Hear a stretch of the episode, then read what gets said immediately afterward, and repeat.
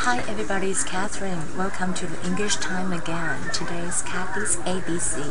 Today I would like to talk about some kind of phrase using as verb. 所谓的片语式动词。Uh, for example, we say look out.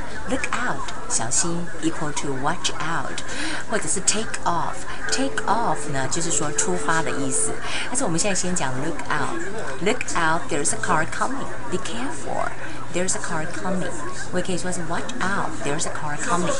Or I say come on, come on，就是讲 hurry，或者是 be quick。比如说 come on, everybody's waiting for you. 快一点呐，大家都在等你。或者是说，嗯。 quickly, quickly, everybody's waiting for you，或者是讲 hurry up, everybody's waiting for you.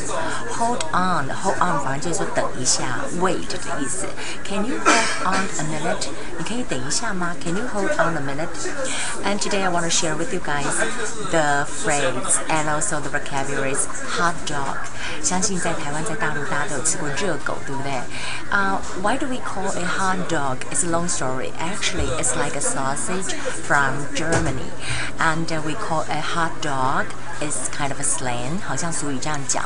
Actually, uh, if you guys have been, you know, studying in the states, especially in the city of New York, like me, we will know it called a Frankfurt. Frankfurt. Frankfurt. Frankfurt 是什么？没错，你讲的没有错。Frankfurt 就是法兰克福。Frankfurters. Frankfurters 就是呢法兰克福市的。